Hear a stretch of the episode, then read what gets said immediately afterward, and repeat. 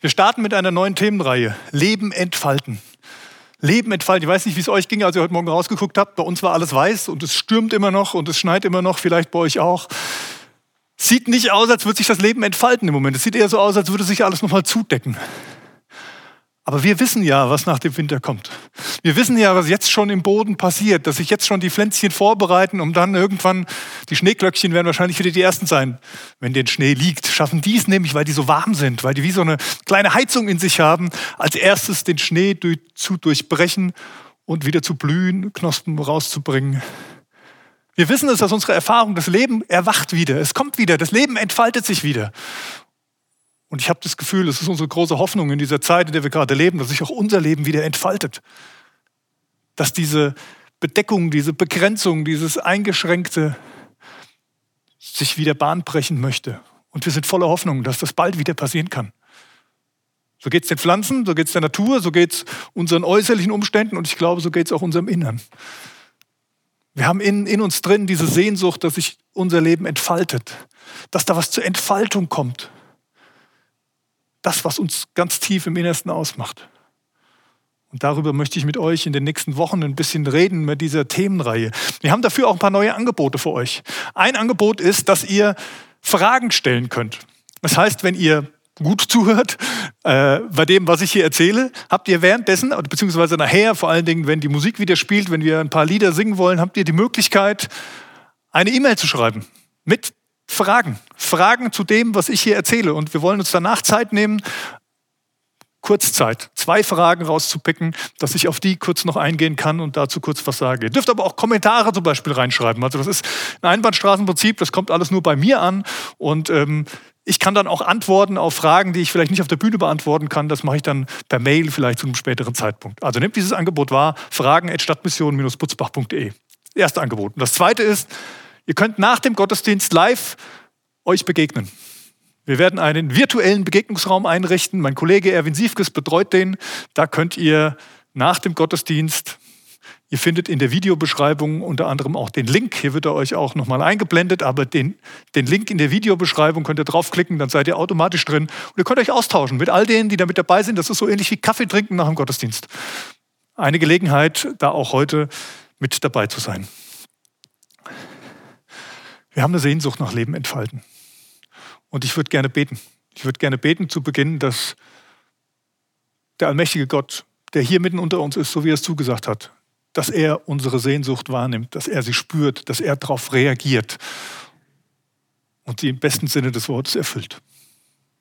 Jesus, ich danke dir für diesen Gottesdienst. Ich danke dir für diesen Sonntagmorgen und ich danke dir, dass du das Leben bist und dass du das Leben bei uns zur Entfaltung bringen willst. Herr, du weißt, wie es uns geht. Du kennst unsere Situation ganz genau.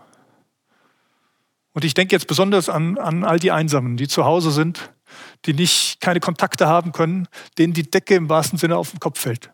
Besonders die vielleicht in Pflegeeinrichtungen, wo kein Besuch da ist, wo permanent die Angst mitschwingt, sich mit diesem Virus zu infizieren.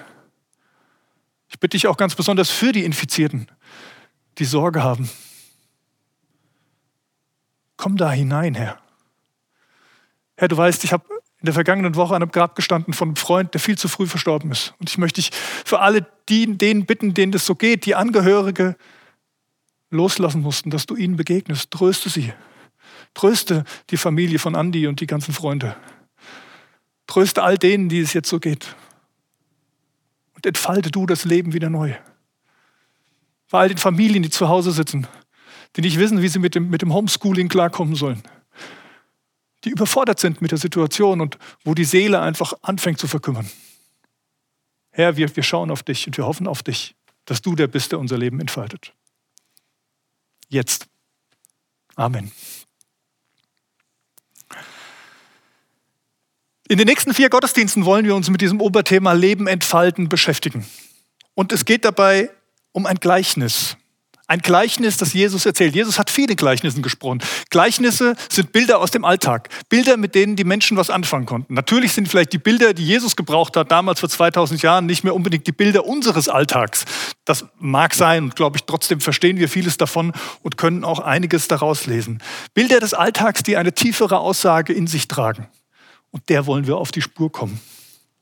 Jetzt könnte man sich fragen, Jesus hat viele Gleichnisse erzählt. Warum dieses eine Gleichnis? Und warum wollen wir uns vier Livestreams lang, vier Gottesdienste lang mit diesem einen Gleichnis beschäftigen?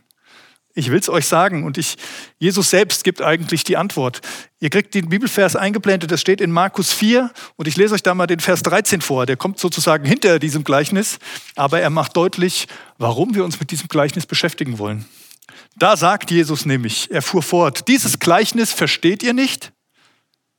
Wie wollt ihr dann überhaupt Gleichnisse verstehen?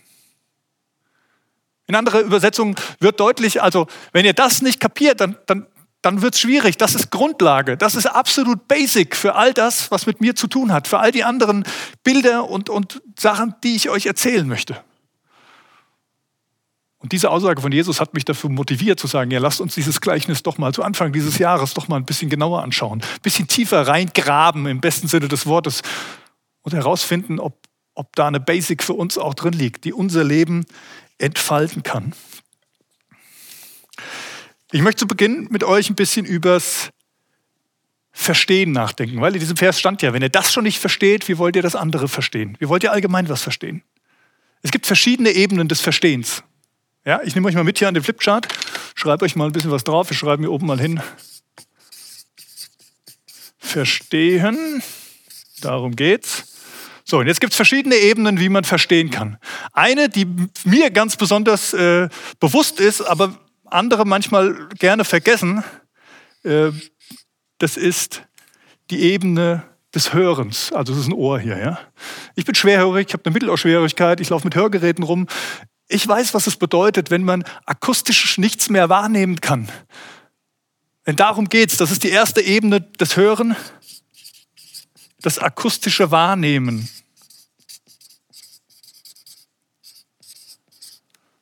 Akustisches Wahrnehmen die erste Ebene des Verstehens. Damit fängt es an. Ich muss was wahrnehmen. Beim Hören ist es akustisch. Ich kann auch etwas verstehen, indem ich es mit anderen Sinnen wahrnehme. Aber mit einem Sinnesorgan muss ich etwas wahrnehmen, was außen ist.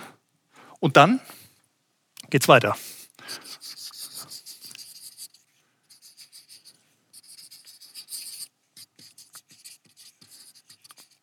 So, ich bin heute sehr anatomisch. Ein Gehirn. dann muss ich das, was ich wahrgenommen habe, mit, mit meinen Sinnen, muss, ich muss den tieferen Sinn erfassen. Den tieferen Sinn dessen, was ich da wahrnehme, verstehen. Das heißt, ich muss es in meinem Gehirn verarbeiten.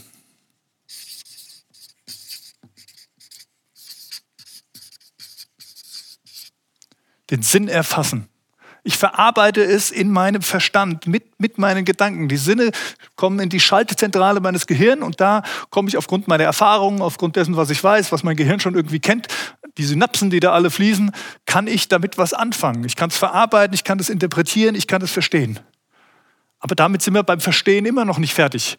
Denn beim Verstand hört das Verstehen nicht auf, sondern das Verstehen geht noch weiter.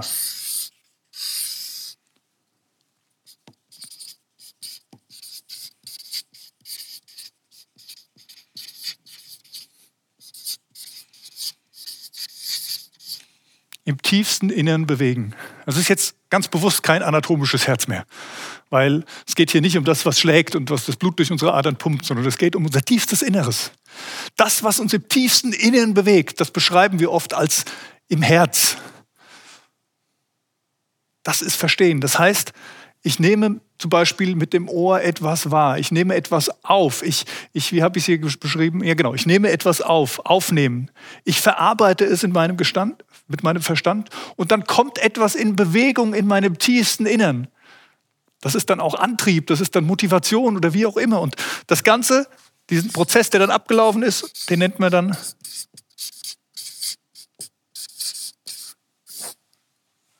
Erkenntnis. Das ist Verstehen. Das ist tiefes Verstehen. Und das ist vor allen Dingen das Verstehen, von dem Jesus hier spricht. Das ist Verstehen des hebräischen Denkens, in dem, in dem Jesus gelebt hat. Er bleibt nicht dabei stehen und sagen, hast du mich verstanden? Das bedeutet, hast du es gehört, was ich gesagt habe? Nein, das reicht nicht. Er bleibt auch nicht damit verstehen, hast du kapiert, was ich dir sagen wollte?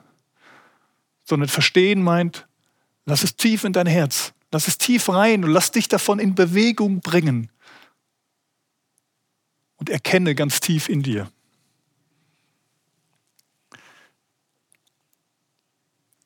Das ist Hören.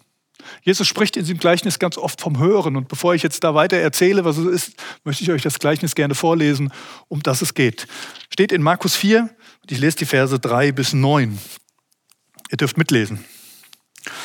Jesus sagte, hört zu. Da fängt es schon an mit dem Hören. Hört zu. Ein Bauer ging aufs Feld, um zu säen. Beim Ausstreuen der Saat fiel einiges auf den Weg. Da kamen die Vögel und pickten es auf. Einiges fiel auf felsigen Boden, der nur von einer dünnen Erdschicht bedeckt war. Weil die Saat dort wenig Erde hatte, ging sie rasch auf. Als aber dann die Sonne höher stieg, wurden die jungen Pflanzen versenkt, und weil sie keine kräftigen Wurzeln hatten, verdorrten sie. Einiges fiel ins Dorngestrüpp, und die Dornensträucher überwucherten und erstickten die Saat, sodass sie keine Frucht brachte. Und einiges fiel auf guten Boden, ging auf, wuchs und brachte Frucht. 30-fach oder 60-fach oder gar hundertfach. Jesus schloss mit den Worten, wer Ohren hat und hören kann, der höre. Wer Ohren hat und hören kann, der höre. Das ist dieses Gleichnis. Hören, ne? ihr merkt es schon wieder. Es geht um dieses tiefe Verstehen. Es geht nicht nur um das akustische Hören, sondern es geht um dieses ganz tief im Herzen wahrnehmen. Also was beschreibt Jesus jetzt in diesem Gleichnis? Ich komme nochmal zum Flipchart.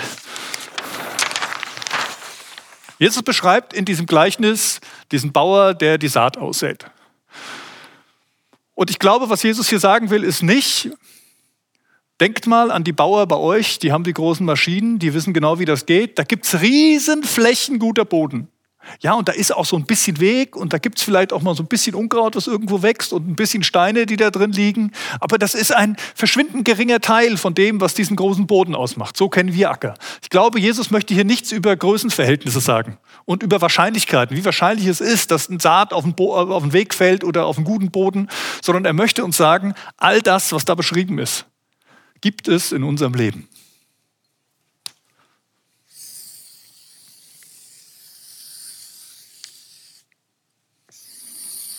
mache jetzt einfach mal hier vier Teile.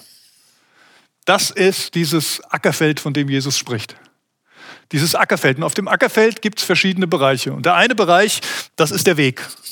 Und der Weg steht dafür, dass hier der Boden festgetrampelt ist, dass der Boden hart ist. Dann gibt es ähm, den felsigen Boden. Die Felsen da ist ein bisschen Erde drüber, aber das Problem ist, da ist eigentlich kein Boden drunter.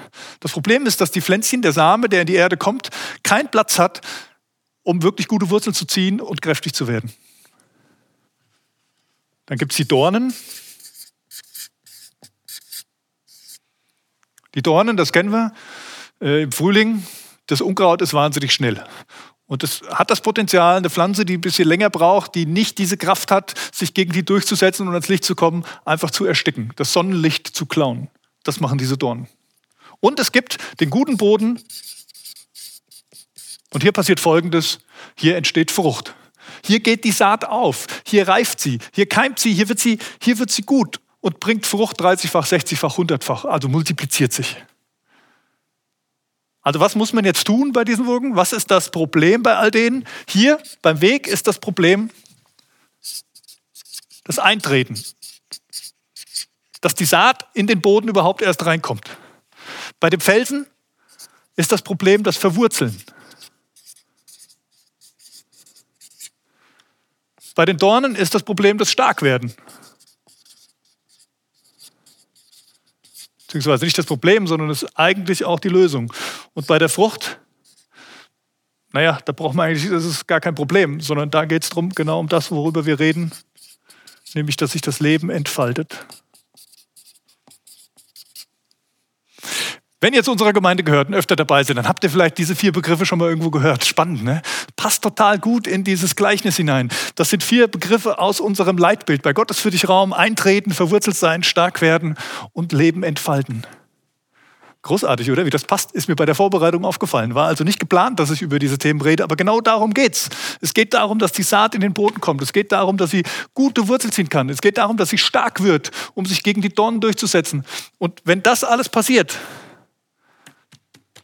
dann kommt Frucht dabei raus. Dann entsteht gute Frucht. Dann entsteht etwas, was das Leben entfaltet. Das Ziel ist ganz klar. Darum geht's. Es geht darum, dass Frucht in unserem Leben entsteht. Ich habe Karina Jensen gebeten, eine, ein Mitglied hier in unserer Gemeinde, eine Mitarbeiterin, die ich gut kenne und das Gefühl habe, sie ist jemand, die hiervon etwas erlebt, immer mal wieder.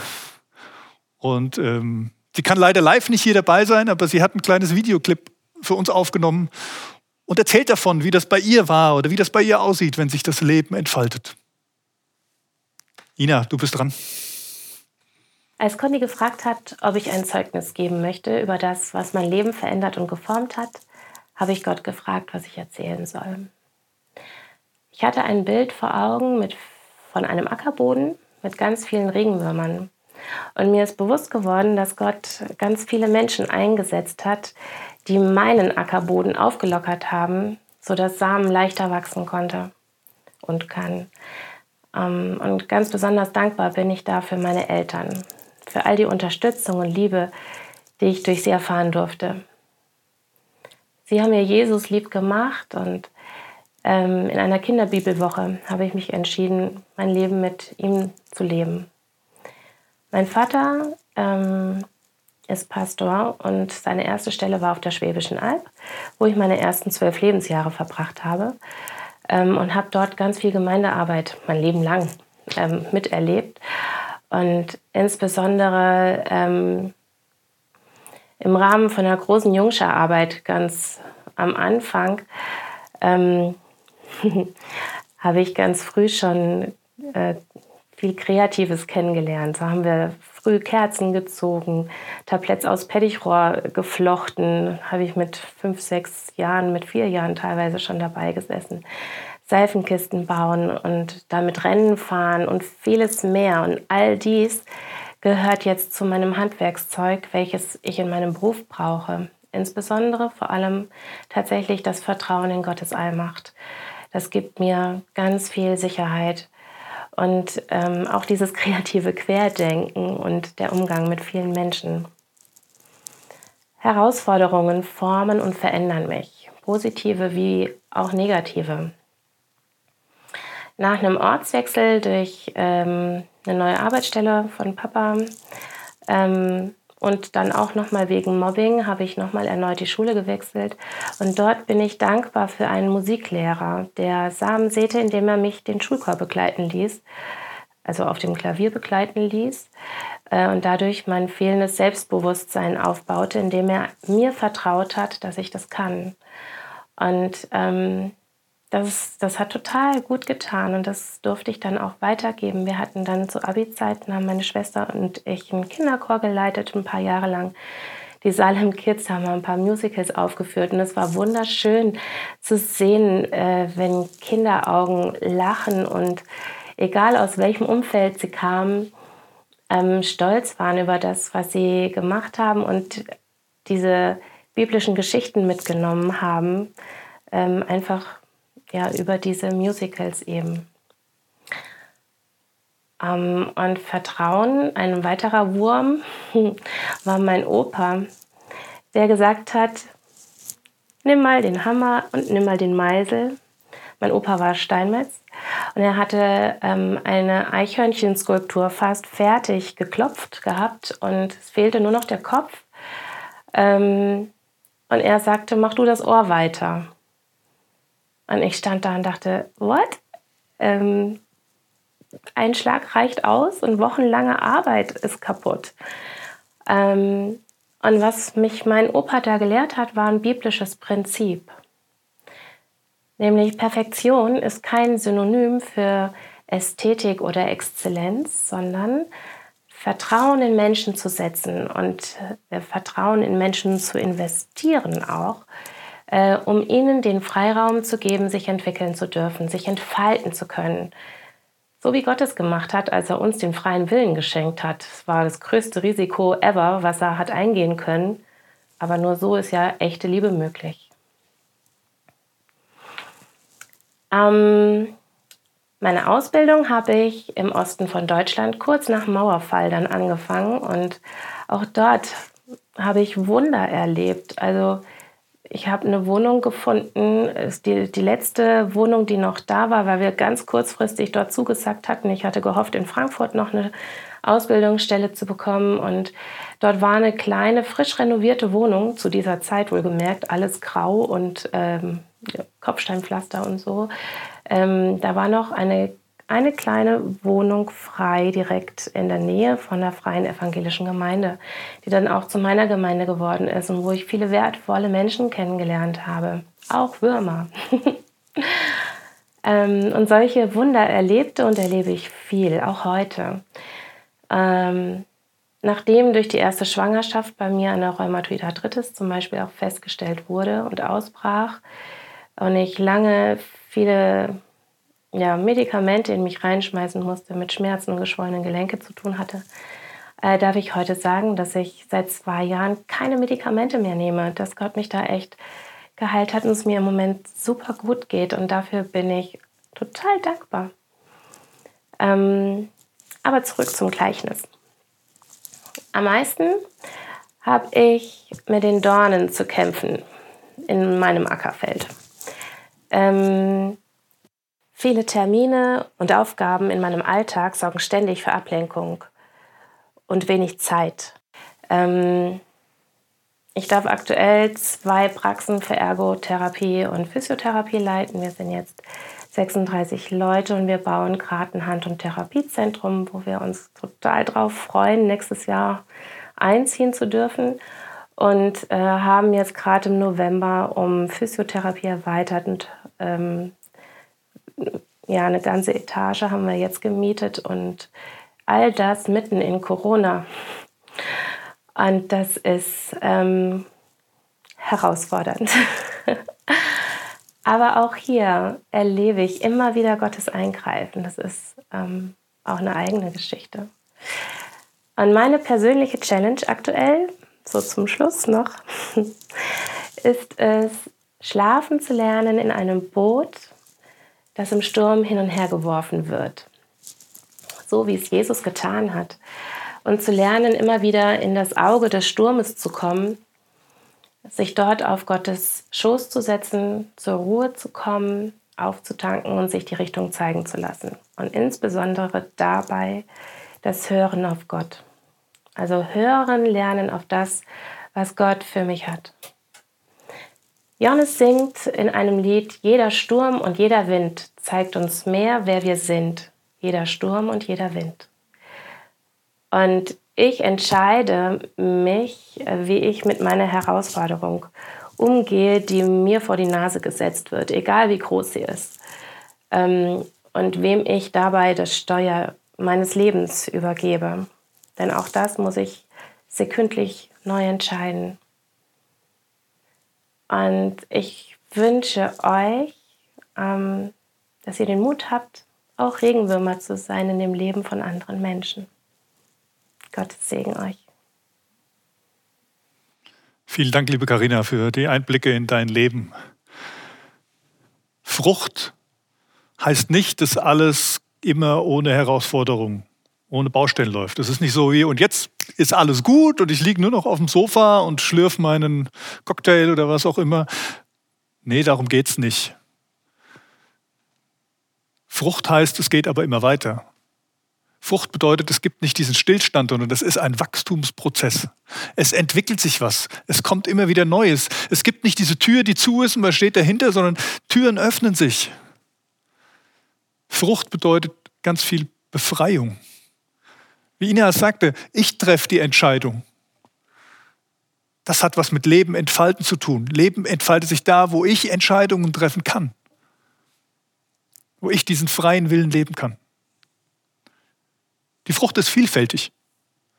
Die Frucht ist eigentlich immer multiplizierend. Die gibt immer auch weiter. Es sprudelt über. Ja, die Frucht ist sprudelnd. Die Frucht, über die wir hier reden, sie ist sogar ewig. Es geht um dieses befreite Leben, dieses Leben in Ewigkeit. Und diese Frucht ist erfüllend.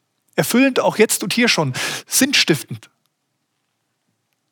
Erfülltes Leben heißt nicht ein Leben ohne Herausforderungen und ohne Fragen und ohne Krisen.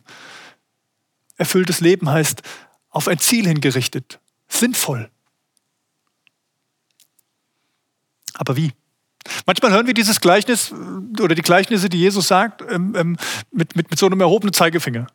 Ja, wenn ich dieses Gleichnis höre hier von, von, diesen, von diesen vier Böden, dann höre ich ganz schnell, dass Jesus sagt, genau, bring Frucht. Also du bist dafür zuständig, dass nichts auf den Weg fällt, unter die Dornen äh, oder auf den Felsen, sondern du bringst Frucht. Aber wie? Aber wie? Das ist so ähnlich, wie wenn meine Frau sonntags morgens aufsteht und sagt, du, ich habe heute Lust auf ein Ei, wir haben aber keine da, leg mal ein Ei. Okay, sag ich, dann lege ich mal ein Ei. Und dann strenge ich mich an. Und dann denke ich drüber nach. Das ist genau das. Ich höre, lege ein Ei. Ich verstehe es in meinem Verstand und ich denke drüber nach. Und jetzt, jetzt lege ich ein Ei. Und ich drücke und drücke und drücke, aber es kommt keins raus. Und es wird keins rauskommen, weil es in mir nicht angelegt ist, Eier zu legen. Schade, ne? Genauso ist es auch hier. Wenn Gott sagt, bring Frucht, dann legt, legt er uns nicht auf, was gar nicht in uns angelegt wäre, sondern es kommt nur die Frucht auf, aus uns raus, die auch drin ist. Und vielleicht sollten wir uns beim Fruchtbringen weniger darauf konzentrieren, uns noch mehr anzustrengen, als vielmehr mal realistisch draufzuschauen. Was ist denn eigentlich mit den anderen? Weil, wenn ich das gleich nicht richtig verstehe, dann wächst die Frucht von ganz alleine, wenn es eben nicht auf dem Weg von den Vögeln weggepickt wird. Wenn es nicht vertrocknet, weil es keine Wurzel schlagen konnte. Wenn es nicht erstickt wird von den Dornen. Und diese, diese drei Felder wollen wir uns in den nächsten, bei den nächsten Livestreams mal genauer unter die Lupe nehmen. Wie kann das gehen? Wie kann das gehen, diesen Weg wieder zu gutem, lockerem Boden zu machen? Wie kriege ich die Felsen aus, aus dem Boden raus und, und wie halte ich das Unkraut fern? Aber heute wollen wir noch mal bei der Frucht ein bisschen bleiben. Ich habe eben gesagt, es kommt nur das raus, was auch drin ist. Jesus Christus, er hat dieses Gleichnis erklärt. Ich lese euch jetzt nicht die ganze Erklärung vor für alle Felder, sondern mal nur für dieses hier, für diese Frucht. Das steht in Vers 20. Die Jünger haben nämlich gefragt, du, wir verstehen das nicht. Und dann sagte er eben, was ich euch am Anfang gezeigt habe, wenn ihr schon das nicht versteht, wie wollt ihr alles andere verstehen? Und dann erklärt er es. Und in Vers 20 spricht er über die Frucht. Da sagt er, bei anderen schließlich ist es wie mit der Saat, die auf guten Boden fällt. Sie hören das Wort, nehmen es auf und bringen Frucht. 30-fach, 60-fach, 100-fach. Es gibt in diesem Gleichnis immer so ein, ein, ein Wortspiel, das immer wieder kommt. Sagt, es geht ums Hören, das Wort hören, genau, und da haben wir schon das zweite, es geht um das Wort. Jesus spricht über das Hören, über das Aufnehmen bis ins Tiefste und das Gegenspieler ist das Wort. Frucht entsteht da, wo das Wort ins tiefste Innere hineindringt. Das Wort ist diese Saat. Im Griechischen steht jetzt hier das Wort Logos. Logos. Und wenn man die Bibel, das Neue Testament liest, dann merkt man, dass Logos viel mehr ist als einfach nur ein gesprochenes Wort. Die Bibel beschreibt Jesus als das Logos, also das Wort, was am Anfang war, was von Gott gesprochen wurde, durch den alles erschaffen wurde. Dieses Wort, das Veränderung bringt. Gott sprach und es war. Dieses Wort, dieses Logos ist Jesus Christus, ist Gott selbst, der Mensch wird, der sich uns zuwendet, der sich uns schenkt. Und das ist die Saat. Gott selbst ist die Saat, die zu uns Menschen kommt, die in uns hineinkommt, die in uns hineinkommen möchte, in unser tiefstes Inneres dort keimen möchte, Wurzel ziehen möchte, wachsen möchte, stark werden. Und diese Saat, die letztendlich auch das Leben entfaltet und Frucht bringt. Und sie ist ein Geschenk. Ein Geschenk, das ich nicht mit Anstrengungen hervorbringen kann. Und dass diese Frucht so vielfältig bei uns ist, liegt daran, dass Gott auch ganz unterschiedliche Art und Weise diese Samenkörner bei uns verteilt. Bei einem heißt Frucht bringen, dass er, dass er anderen dient, dass er, dass er vielleicht im sozialen Bereich unterwegs ist und, und so viel Liebe für die Menschen hat. Beim anderen heißt Frucht bringen vielleicht, dass er ein super Lehrer ist und anderen was beibringen kann. Oder was auch immer. Ist ja auch erstmal gar nicht so entscheidend. Aber wichtig ist, Gott hat das in dich hineingelegt. Gott schenkt sich selbst dir und er legt diesen göttlichen Samen in dich hinein. Und wenn du Frucht bringen willst, dann geht es darum, dass dieser Same in dir aufgehen kann, keimen kann und wachsen kann. Wir sollen diesen, dieses Wort hören, wir sollen es verstehen, wir sollen es bis in die Tiefe unseres Herzens aufnehmen. Hören. Hören ist Beziehung, wisst ihr das? Beziehung funktioniert nur übers Hören. Ja, jetzt würden manche sagen, ja, was ist mit den Gehörlosen? Die hören auch, wenn wir mal von dem akustischen Hören wegsehen, sondern Beziehung geht über Zuwendung. Beziehung geht über, ich nehme mein Gegenüber wahr. Ich wende mich ihm zu und, und ich versuche herauszufinden, was in dem Gegenüber vorgeht, was er mir mitteilen möchte. Und das ist Hören. Genau das meint Hören. Und es ist spannend, in welchen Begriffen überall Hören drinsteckt. Ne? Zum Beispiel das Stichwort zugehörig. Wenn ich zu jemandem gehöre, da steckt Hören drin, merkt ihr das? Aber es geht bei Zugehörigkeit ganz stark um Identität. Zu etwas gehören, zu jemandem gehören. Dieses Wort, dieses Logos, Gott selbst, er möchte deine Identität prägen gibt auch das Wort Gehorsam, da steckt auch Hören drin. Ne? Das, das wollen wir nicht so hören. Das ist auch so das klassische Gottesbild, was wir haben. Da ist der Gott, der sagt, du musst mir aber gehorsam sein. Aber was meint eigentlich Gehorsam? Gehorsam in diesem biblischen Kontext meint, es geht um deine Gerechtigkeit. Gott möchte dich gerecht machen. Und indem du diese Saat in dir aufnimmst, in die du ganz arg hörst, möchte er dir Gerechtigkeit schenken. Das heißt Beziehung mit ihm, Gemeinschaft mit ihm. Und es gibt noch ein drittes Wort, das heißt Erhörung. Ja, das ist ja das, was wir uns immer wünschen, wenn wir uns Gott zuwenden, dass er uns erhört. Und in dieser Erhörung, was steckt da drin? Da steckt Heilung drin. Gott möchte, dass die Beziehung zu ihm wiederhergestellt wird. Gott möchte, dass du erfährst, dass er der Auferstandene, der Allmächtige ist, der dem Tod die Macht genommen hat. Dass das in deinem Leben ankommt. Gott will dir Identität schenken, er will dir Gerechtigkeit schenken und er will dir Heilung schenken. Vielleicht nicht immer so, wie wir uns das vorstellen, aber tief in unserem Innersten ist das sein Anliegen. Und deswegen sagt er nicht, bringt Frucht, sondern er sagt, lass mich dir helfen, dass der Same in deinem Leben aufgehen kann. Ich möchte euch heute einladen, euch rufen zu lassen. Lass dich von Gott rufen. Wir wollen in den nächsten Wochen darüber reden, wie das, wie das passieren kann, wie Gott vielleicht an den einen oder anderen Stelle in deinem Leben ansetzen kann. Heute möchte ich dich eigentlich nur dafür motivieren, zu hören, diesen Samen in dich hineinkommen zu lassen, dich rufen zu lassen. Lass diesen Ruf Gottes an dich zu. Er will deinen Boden bearbeiten. Er will dich zum Wachstum bringen. Er will dich reifen lassen und er will dein Leben zur Entfaltung bringen. Als Jesus angefangen hat zu wirken, wie es so schön heißt, das heißt, als er angefangen hat zu predigen vor den Menschen, da hat er eine Stelle aus dem Jesaja-Buch, aus dem Prophetenbuch zitiert, die von dem Messias spricht. Der Messias, der gekommen ist, den Armen die frohe Botschaft zu bringen. Der gekommen ist, Kranke zu heilen. Der gekommen ist, die Trauernden zu trösten. Der gekommen ist, die Gefangenen zu befreien. Weißt du, wir, wir sitzen manchmal in diesem Gefängnis, in unserem ganz eigenen, vor allen Dingen hier drin. Im Moment in vielerlei Hinsicht. Wir sitzen gefühlt auch in einem Gefängnis, weil wir manches nicht dürfen, aber viel schlimmer ist das Gefängnis unserer Seele, unseres Herzens. Und da möchte, da möchte Gott hineinsprechen. Da möchte Jesus, das Wort, die Saat hineinkommen und aufgehen und wachsen. Er hat seine Hand ausgestreckt.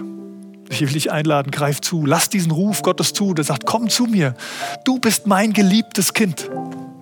Ich sehe dich, ich kenne dich ganz genau und ich bin hier in diese Welt gekommen aus Liebe zu dir. Nicht aus Liebe zu mir und ich will, dass du mir dienst, sondern weil ich dich liebe und ich dir dienen will und ich dir helfen will, all das zu erfahren.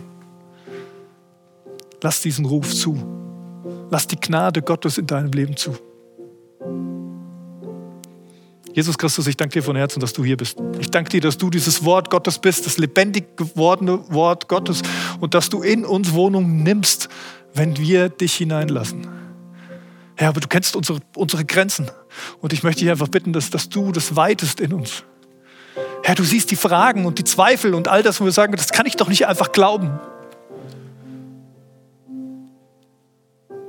Herr, ich bin davon überzeugt, dass alles schon längst da ist, was wir brauchen, glauben zu können. Und ich bitte dich, dass es in uns aufgeht, dass wir deine Herrlichkeit sehen, dass wir diese, diesen Frieden spüren, der da ist, trotz aller Umstände, in denen wir uns befinden. Hör du nicht auf zu rufen, Herr, darum bitte ich dich, hör nicht auf zu rufen, denn wir, wir brauchen dich. Und schenk uns Ohren des Herzens, dass wir deinen Ruf wahrnehmen können. Amen.